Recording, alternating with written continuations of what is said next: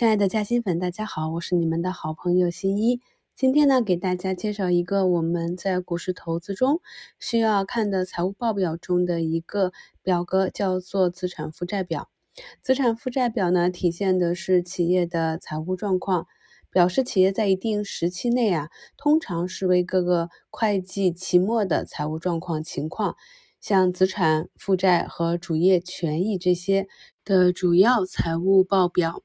资产负债表利用会计平衡原则，将合乎会计原则的资产负债、股东权益等交易科目分为资产类和负债及股东权益这几大区块。经过分录、转账、分类账、试算、调整等等会计程序以后，以特定日期的静态企业情况为基准，浓缩成一张报表。那这个报表功能呢？除了企业内部出错、经营方向、防止弊端之外呢，也有助于我们阅读者在短时间内了解企业的经营状况。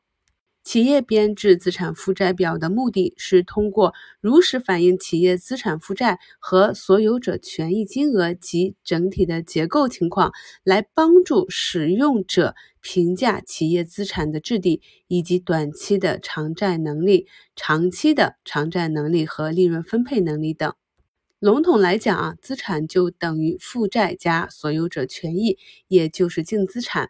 那通过账户式资产负债表，可以反映资产负债所有者权益之间的内在关系。